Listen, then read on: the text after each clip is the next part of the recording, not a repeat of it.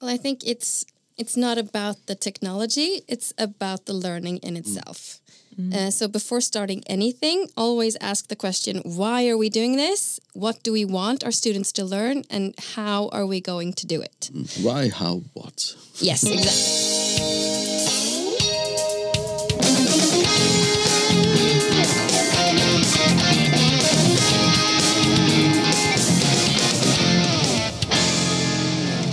Hallo und herzlich willkommen beim Edufunk. Ich bin Anna. Und ich bin Christian. Hi, schön, dass ihr wieder mit dabei seid. Heute nehmen wir euch mit auf eine wirklich faszinierende Reise in den digitalen Unterricht. Genau, Christian, wir haben die einzigartige Gelegenheit, zwei inspirierende Lehrerinnen zu interviewen. Celale aus der Türkei und Christine aus Norwegen. Sie werden uns erzählen, wie der digitale Unterricht in ihren Ländern aussieht und welche wertvollen Lektionen wir daraus ziehen können. Genau. Wir werden erfahren, wie Celale und Christine digitale Medien nutzen, um ihre Schülerinnen und Schüler zu begeistern und Lerninhalte auf innovative Weise zu vermitteln. Gleichzeitig werden wir einen Blick darauf werfen, wie sich der digitale Unterricht in der Türkei und in Norwegen unterscheidet und welche Gemeinsamkeiten es gibt. Also schnallt euch besser mal an, liebe Hörerinnen und Hörer.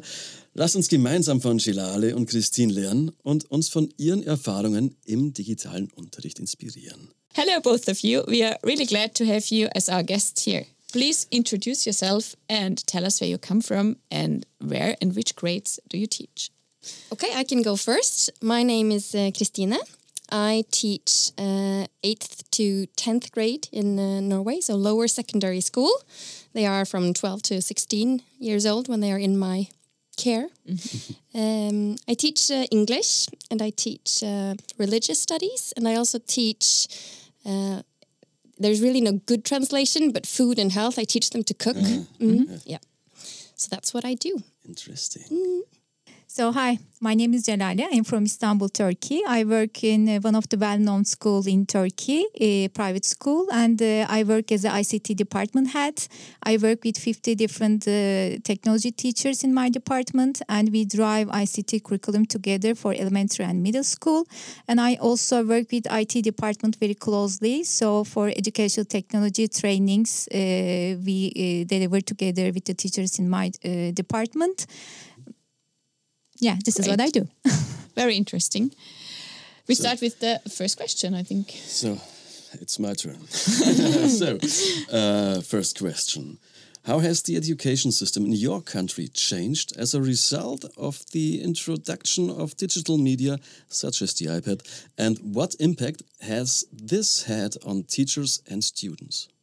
Kristine. I can go first. Uh, I think that uh, the biggest change in Norway is that uh, it has opened up for new ways and several ways uh, to show competence. Uh, the curriculum that we have in Norway is new since 2020, so it's quite fresh. Uh, and it now allows for a lot more freedom in methods of ways to teach than it did previously. And for many students, it can be quite challenging to express themselves through these traditional ways of working in schools, such as just writing texts. Uh, and it does not necessarily unleash their potential to write a text. Uh, and this obviously applies to many dyslexics, uh, but also students with spec- without specific reading and writing difficulties may also perceive this written framework as limiting. So now, with digital tools, we give students a lot new opportunities. For example, uh, by adding sound to their uh, written work, by creating presentations with pictures and animations, making podcasts, filming discussions with fellow students where you show how you've thought and how you explore a topic together. So many students now feel less locked and less forced when they have more opportunities to choose from. And that is not to say that the traditional methods were bad. It's students can still choose them, uh, but we now have more. And do you have iPads in your classroom? I do. I've had iPads in my classroom since 2014. Okay, amazing. Uh, and is this a, a one-on-one situation? Yes, we went one on one right away. Great. Um, let me give information before giving the information about the change as a result of the use of digital media in Turkey. Uh, what type of the schools they are available in Turkey, the education system and type of the schools. So there are two important exams in the learning journey in Turkey for the students. First exam is at the end of eighth grade to enter high schools, and the second exam is at the end of twelfth grade to enter the universities. So while the content of the exam used to be based on memorization in recent years, questions based on understanding, comprehension, analysis, and sentences about daily life issues have been asked. So there are some changes in the years actually. So uh, according to this kind of uh, the curriculum and the changes, uh, the Turkish uh, the curriculum and Minister of Education also decided to um, change the curriculum and also the learning resources accordingly. And um, except for international schools, all schools prepare students for this exam by conducting preparatory tests. And however, some private schools successfully implement IB and AP programs. Um, some of the minister education the private schools uh, they have some limitation uh, to prepare the students accordingly. So uh, this is the one of the the challenge for the schools who apply IB and AP program and also they should follow the minister education program. And the digital media use developed in the years according to educational system needs. And in two uh, 2012, the Ministry of Education has run a FATIH project in state schools, and digital transformation in Turkey has started. So, learning resources transformed in digitally, and uh, today we have a big digital social education pl- uh, platform developed by the Ministry of National Education, and uh, it's developed in years now. It's such a big platform containing millions of types of digital media contents, and uh, these contents they are about every subject from kindergarten through grade 12, such as videos, games, tests, and uh, some past exams questions. They are also available here. Some simulations and interactive textbooks. So, uh, so within the introduction and development digital media in my country, I can clearly see the online education ecosystem has been created for students, not just for students and also teachers and parents. So, in digital ecosystem, the teachers now can also exchange information and also receive PD trainings to develop their teaching skills. And uh, within this perspective, learning moved out of the classroom and walls were broken. So the ecosystem also contains an online student tracking system in a platform called eOkul. So eOkul is a platform that allows students, parents, school administrators to mm-hmm. follow their educational process, such as participation in class activities, report cards. But in private school, this is different because they use their own system. Uh, yes, they should uh, follow uh, the Ministry of Education platforms, but most of them they uh, create and they design their own learning activities. Especially uh, for the you know the iPad school, this is uh, much more different. So uh, they can create more flexible learning environments using the you know iPad in the classrooms, and uh, now um, the students Uh, they can find opportunity to evaluate the media resources reliability to create their own learning journey mm-hmm. according to use of iPads in the schools. And digital media and pedagogy and content together foster student autonomy and opens up for students different channels to reflect their learning. Mm-hmm. And how are teachers in your country prepared and supported for the use of digital media, especially the iPad, in the classroom?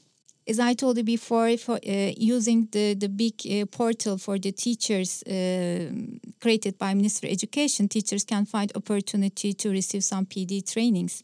And uh, we work very closely with all my APLS uh, colleagues, uh, with Apple Turkey and the reseller.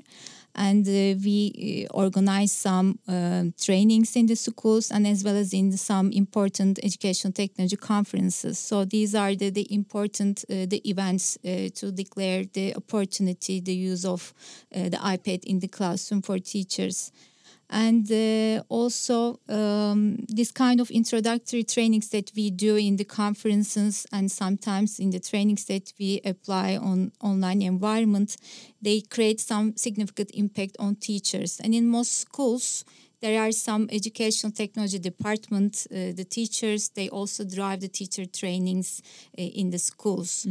Uh, in in Norway, two out of three students have their own digital digital unit now, um, and there has been and still is a lot of variation in how much support teachers have received upon implementing digital media. Uh, but unsurprisingly, the schools who have received training and support have been able to incorporate it into their classrooms more successfully than those who have not. Um, and there is not much being taught about use of digital media in the teacher education programs that we have in Norway. So new teachers are not necessarily equipped with the necessary skill set to use digital media in the classroom. Unless they had a practice period at a school where they had been successful at incorporating digital media. So I accept uh, student teachers into my classrooms. So I teach them, and they were very surprised to see what was being done, which kind of um, alarmed me a bit. Uh, so it is a bit of a challenge that many new teachers are in need of training in how to use digital media straight out of university. I may add something. um for instance, uh, most of the PD trainings we drive in the schools during the, the seminar time, we call it, you know, before the school starts or after the school, you know, ends. It's a nice plenty time, free time for the teachers that they we can deliver them, you know, the professional development opportunities. Uh, but uh, one of my the best friends, uh, who is a Apple Distinguished Educator, uh, she started a startup and uh, she decided okay every year we give this pd opportunities uh, time to time and we repeat why not we do an online environment a portal? And uh, she called you know this startup teacher x. And uh, they um, recorded you know some um, important subjects about instructional technology or the pedagogy and the use of technology implementation this kind of things. And now uh, the teachers the schools actually they are in this uh, the portal most of them. And uh, it's and also another opportunity for the schools they can track uh, the professional development opportunities they provide for their teachers and also uh, they can have some the questions after they uh, take this kind of online trainings opportunities in the portal. So this kind of the new ideas they also uh, develop you know in days. So this is one of the nice opportunity for the teachers i believe. How is it ensured in your country that the use of the iPad in the classroom is not just a technical gimmick, but actually supports the pedagogic, ugh, but actually supports the uh, pedagogical goals and improves the learning process? Well, I think it's it's not about the technology; it's about the learning in itself. Uh, so before starting anything, always ask the question: Why are we doing this? What do we want our students to learn, and how are we going to do it? Why, how, what? Yes, exactly. So it's it's not a shocker, but it's important. Uh, and that will help ensure that the methods that we choose fit the learning objectives that we want to focus on. So technology should only be used when it can make the learning experience better mm-hmm. than it could mm-hmm. be without technology. And I think that oftentimes the best learning experience can occur where digital technology meets physical approaches. Mm-hmm. Like, for instance, using cardboard to cut out and create figures, and then using technology to make animated movies with them. Mm. Uh, so I think it's very important to be very conscious of when to use technology uh, and conscious, conscious also of when other methods would be better. And I think a big challenge in relation to this is that in um, in uh, at least in Norway, there are a lot of different practices in how technology is used, and that some schools feel like since they've spent a lot of money on technology, they need to use it as much as possible. Uh, so that happens. And so, to answer your question uh, very accurately, some examples of technical features or gimmicks, if you will, that can improve the learning process are, according to uh, me, uh, the dictation device on iPad, because that enables speech to text for students who type very slowly. And this way they can save time and they can spend their time on something else. And this is uh, especially useful, for example, in group work to avoid falling behind or feeling that one is slowing down the others. Also, uh, digital task correcting, which ensures that everyone can get answers straight away rather than having to wait for the teacher to see if they've solved a task correctly. Uh, for instance, when working with grammar or multiplication or these things that you know you don't really need the teacher, you just need to see if you were right or you were wrong, and that allows students to work at their own speed without hindrance. So I think that's a very good gimmick.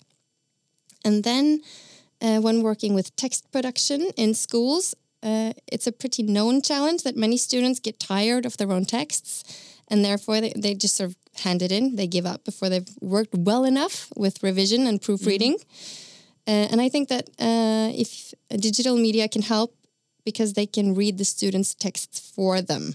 And the fact that someone else reads the text exactly as it is written can be very useful for noticing repetitive language, missing words, unnatural twists, wrong word choice. Uh, and also, it may sound trite, but the possibility of spell checking is something that makes many students aware of typos that they otherwise would have missed. So, a few handy gimmicks there. Okay. Thank you. Yeah, this is a good point. We always say when a teacher goes to classroom with an iPad or whatever leadership team have done in schools for technology investment, it does not mean there's a successful technology integration in that school. First, we arrange meetings with the school leadership team and work with the uh, with them creating ongoing development plan for their schools because this is not just one time investment it should be an ongoing development plan. And we introduced apple education ecosystem and how this ecosystem supports pedagogy and content within the ipad. We are a big family as apls and the successful apls friends from different subjects also delivers trainings based on ipad use the content or subject uh, subject specific in the trainings, we introduce technology integration from frameworks. So this is very important. So uh, the frameworks help ensure and guide best practices for digital integration in the classroom for sure. And using these framework, teachers can create high impact and equitable learning experiences for all students without losing any learning objectives. So uh, the the most used learning models like SAMR and TPACK models are the most well-known models. Actually, they are uh, that we share with teachers in the trainings.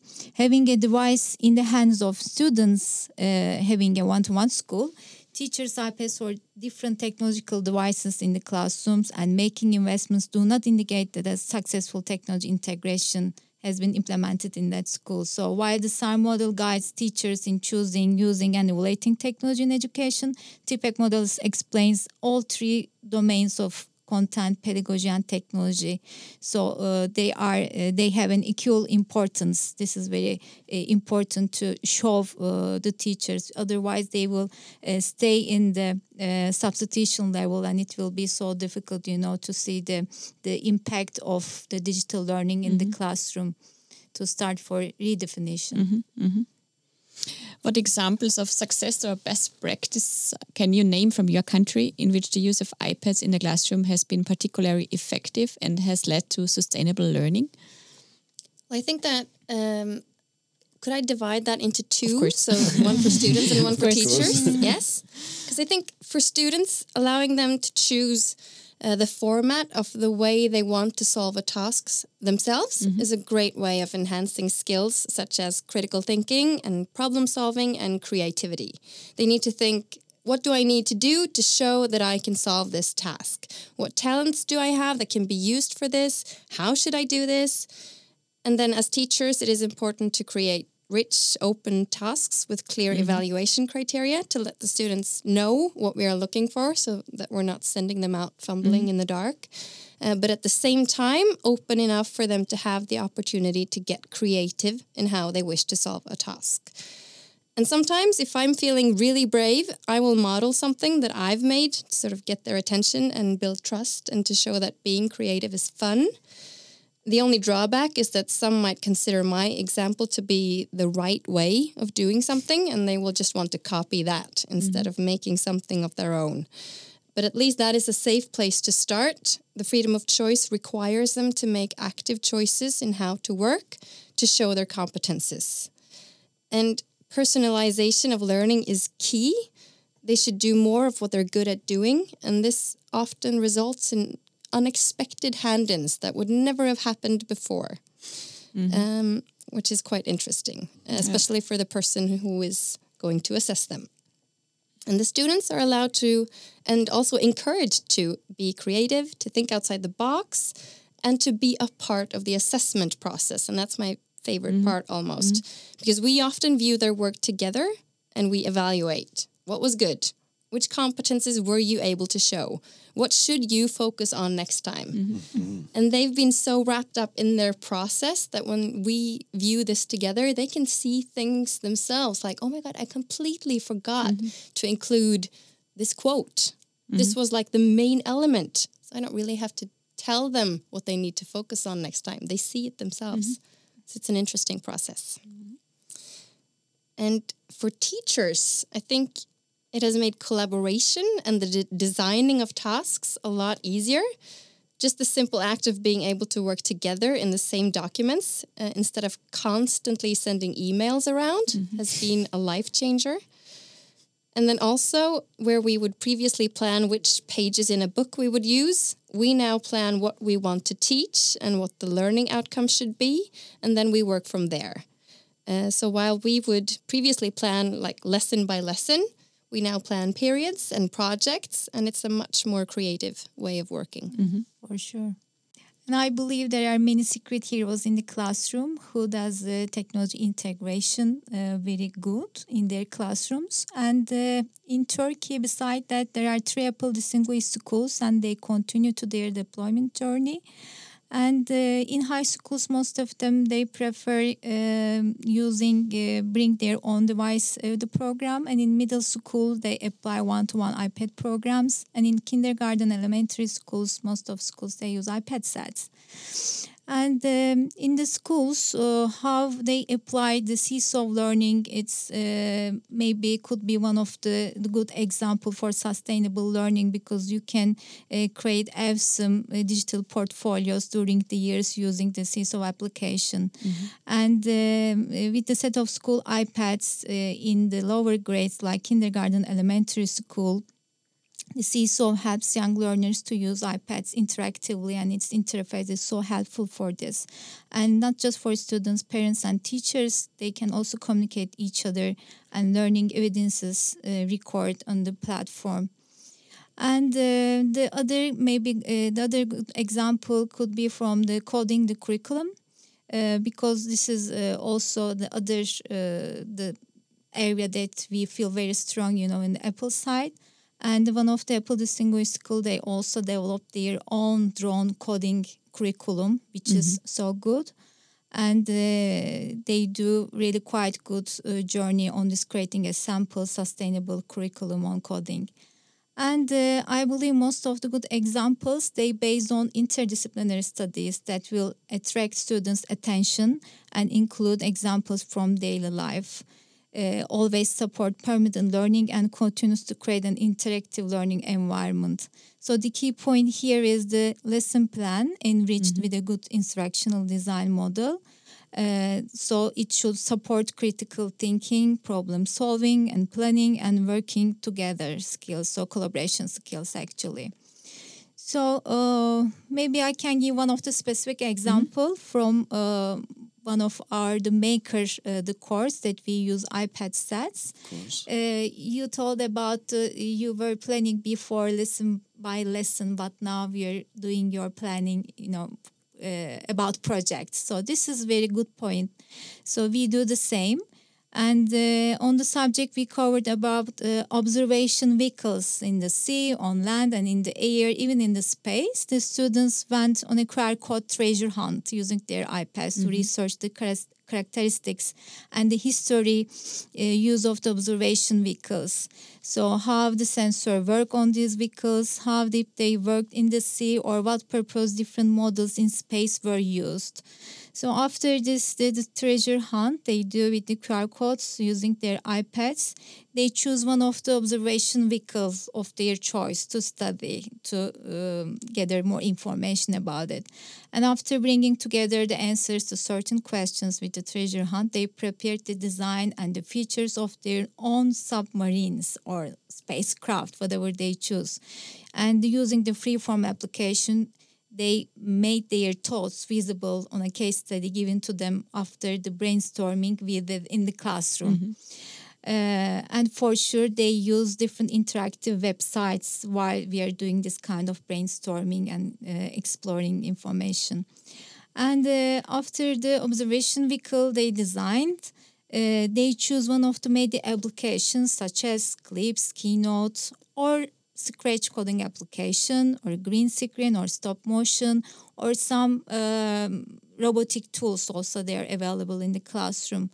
And uh, they introduced observation vehicle that they named, they give a name actually for their observation vehicle. And at the end of each team, like this that we work on the project base, we evaluate the exit uh, ticket through school work apps so that we definitely track learning. This is very important. What they have learned, what is the key point that they motivated, what would uh, would you like to learn more about it? So these questions are so helpful. So instead of uh, digital tools such as Padlet, sometimes uh, we work on posters or posts, you know, uh, inside the classroom. Uh, so in the stage of in- investigation, students, uh, we will definitely at the submarine, which is the lost last week to find Titanic actually. So next year actually we will definitely add this kind of the daily life issues uh, into this project. So this is one of redefinition example that I can give as a specifically. And as you see, all applications work together well based on student choice, and it allows uh, the students uh, they can uh, make their uh, the learning process visible. It's your turn. Nearly the last question. So, in your country, to what extent are parents involved in the implementation of digital media, such as the iPad, and how is their collaboration with teachers encouraged to support learning? Well, parents in Norway have not been very included in the implementation of digital media. Uh, and as such, they have been a bit worried, uh, as they can find it hard to navigate on their child's digital unit because they want to help. They want to help with schoolwork and they want to have an overview as, of, of what is being done at school. Um, and the parents have not received any training, uh, and it was not a part of their own uh, schooling. So some parents find it strange and foreign, uh, while others are glad that schools are incorporating digital media and digital skills into schools, as it is a part of what their children will face and work with in future jobs.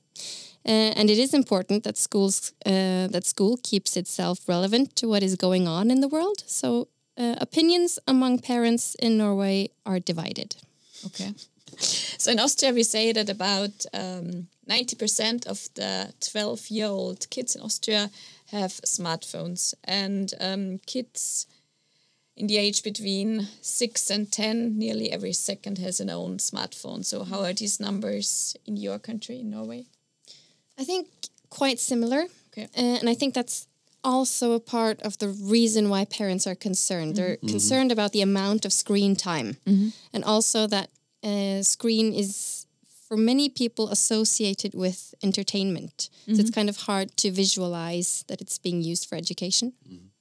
Uh, and we haven't been able to sort of remedy that in any good way. I mean, parents aren't in the classrooms, they don't see what's going on. Um, so what we've done at the school where I work uh, is we have these uh, student, no, parent-teacher uh, conferences uh, once every six months. Uh, so we uh, sort of instruct our students to host those, and they are instructed to show their parents uh, their sort of favorite thing that they've done this year that they've created, and they need to sort of talk the parents through uh, the task uh, and show them uh, their work and show them the results and show them or talk to them about why they liked working with this. And you can see parents they're they're sitting there and they're like they're almost moved to tears about what this child has been able to do because they don't talk about this at home. Like when when the students come home, they're home. They don't want to talk about school. Top Uh, secret. Yeah, top secret. Uh, and uh, the the parents don't really have access to any of, of the units that we use at school. So there's this wall between those two worlds.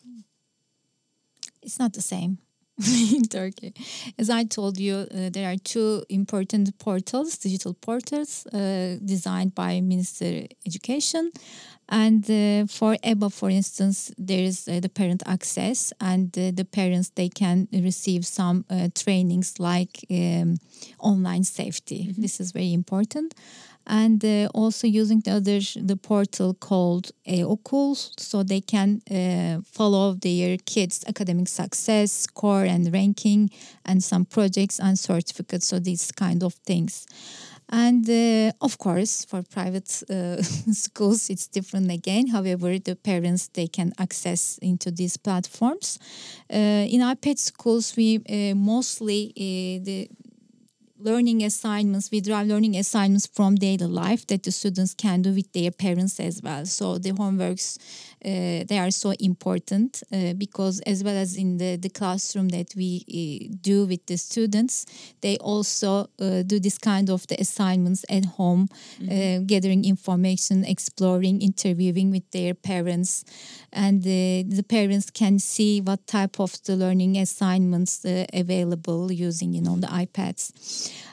And uh, we also plan portfolio days, uh, and the students they share how they use iPads to explore, create, and produce data in different ways, in multidisciplinary way, actually, with their parents.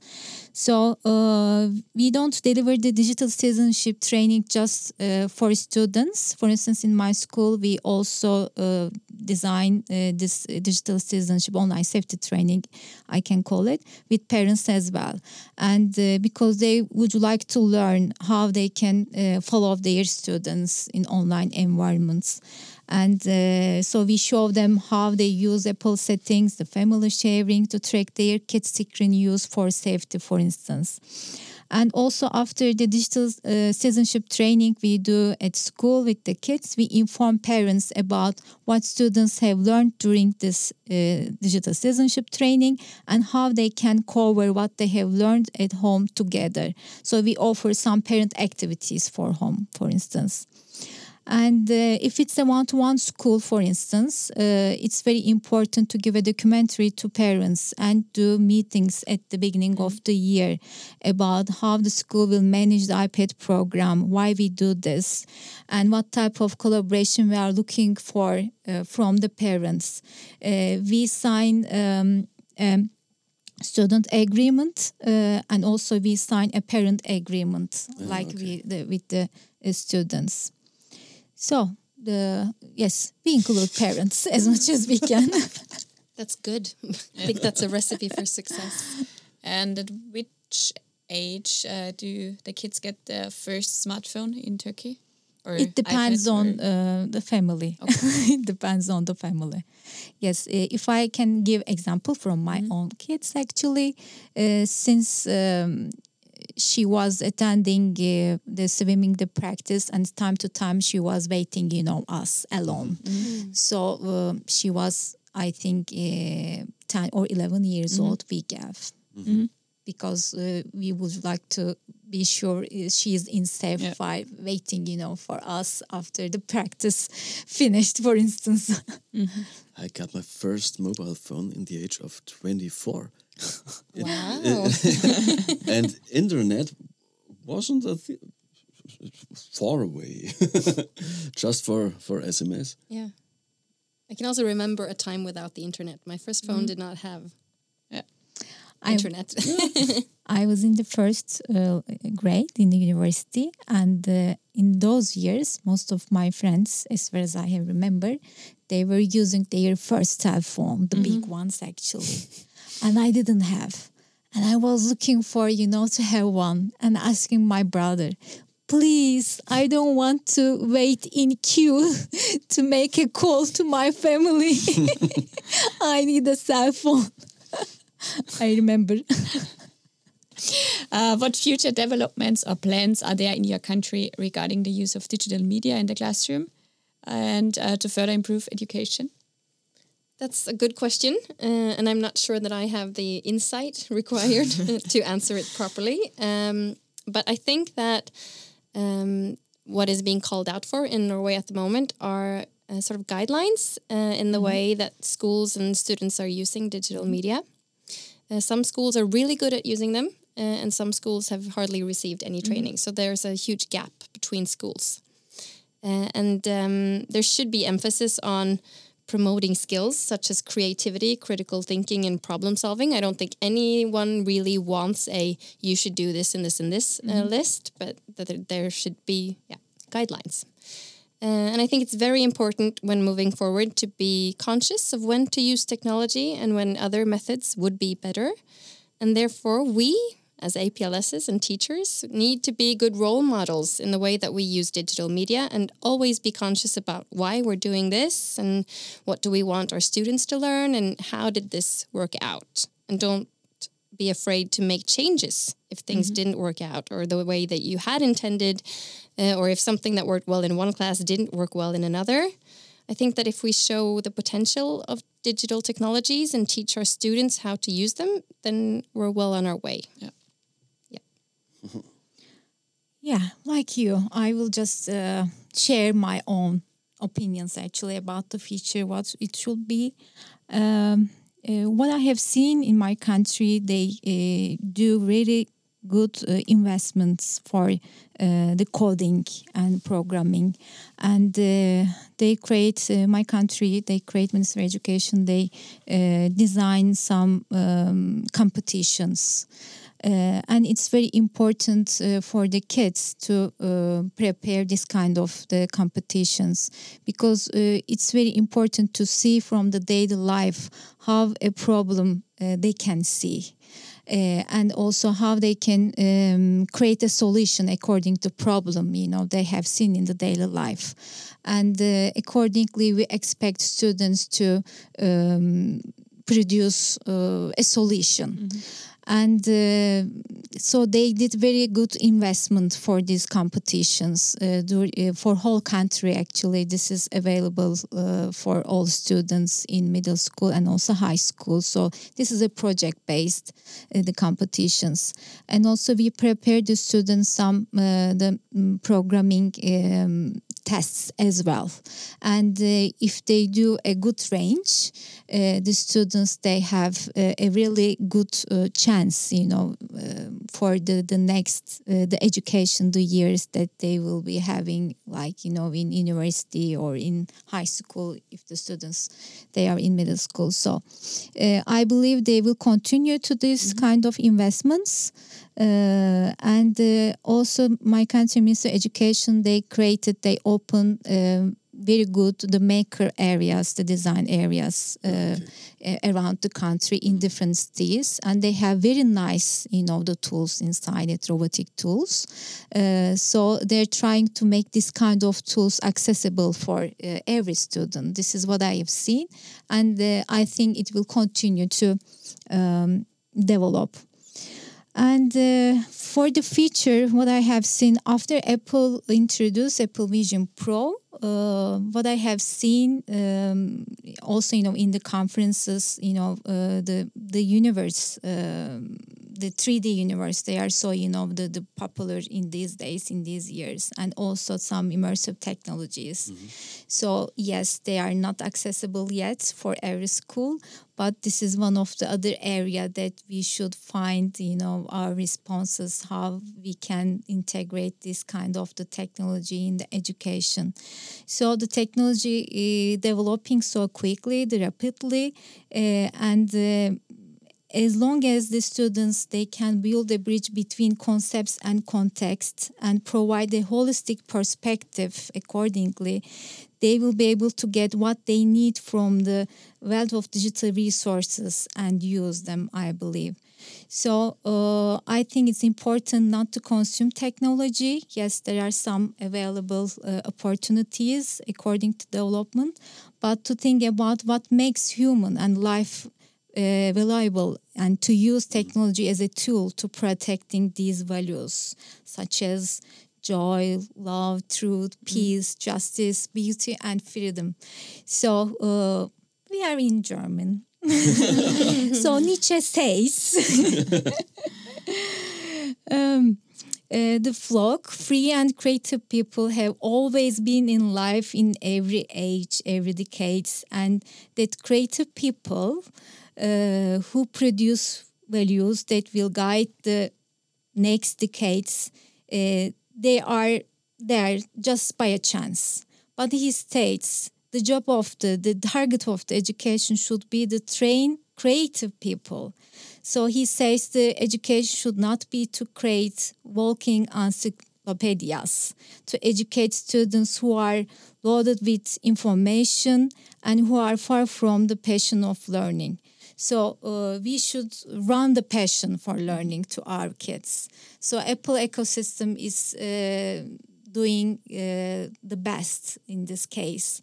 And I believe uh, the philosophy of technology will be one of the important area in the future, looking from the human perspective mm -hmm. and to uh, keep the values accordingly.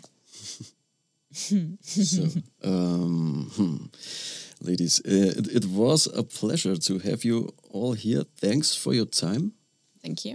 Thank you Thank for you. inviting us. The hardest question is coming now. How to say goodbye in your mother tongue? Hmm. In Norwegian, that would be ha det bra. Could you repeat this, please? ha det bra. Okay. so I would like to say it first. Thank you in my mother language. Teşekkürler. And hoşçakalın. Thank you. Thank you so much. Yeah. So, äh, war für mich eine, eine sehr, sehr aufregende Folge heute, weil auf Englisch natürlich. Uh, und uh, mir hat es riesen Spaß gemacht, auch mal über den Tellerrand hinauszuschauen. Man ist ja so auf die eigene Bildungsblase irgendwo beschränkt. Und jetzt mal zu gucken, hey, wie sieht es aus in Norwegen, in der Türkei? Und die machen ja gewisse Sachen ähnlich, aber hin und wieder gibt es dann doch wieder Unterschiede. Da kann man sich natürlich gerne mal was, an, ja, was abschauen. Ja, es war auch für mich super spannend mitzubekommen, wie es in anderen Ländern zugeht, wie weit die Digitalisierung dort fortgeschritten ist, wie weit äh, Lehrerinnen und Lehrer unterstützt werden, wie man Schüler, Schülerinnen am besten vorbereiten kann auf die Herausforderungen des 21. Jahrhunderts. Also viel Spaß mit unserer Folge und wir hören uns nächste Woche wieder auf Deutsch. mal schauen. In jedem Fall, bis denn, macht's gut. Ciao. Tschüss, bis zum nächsten Mal.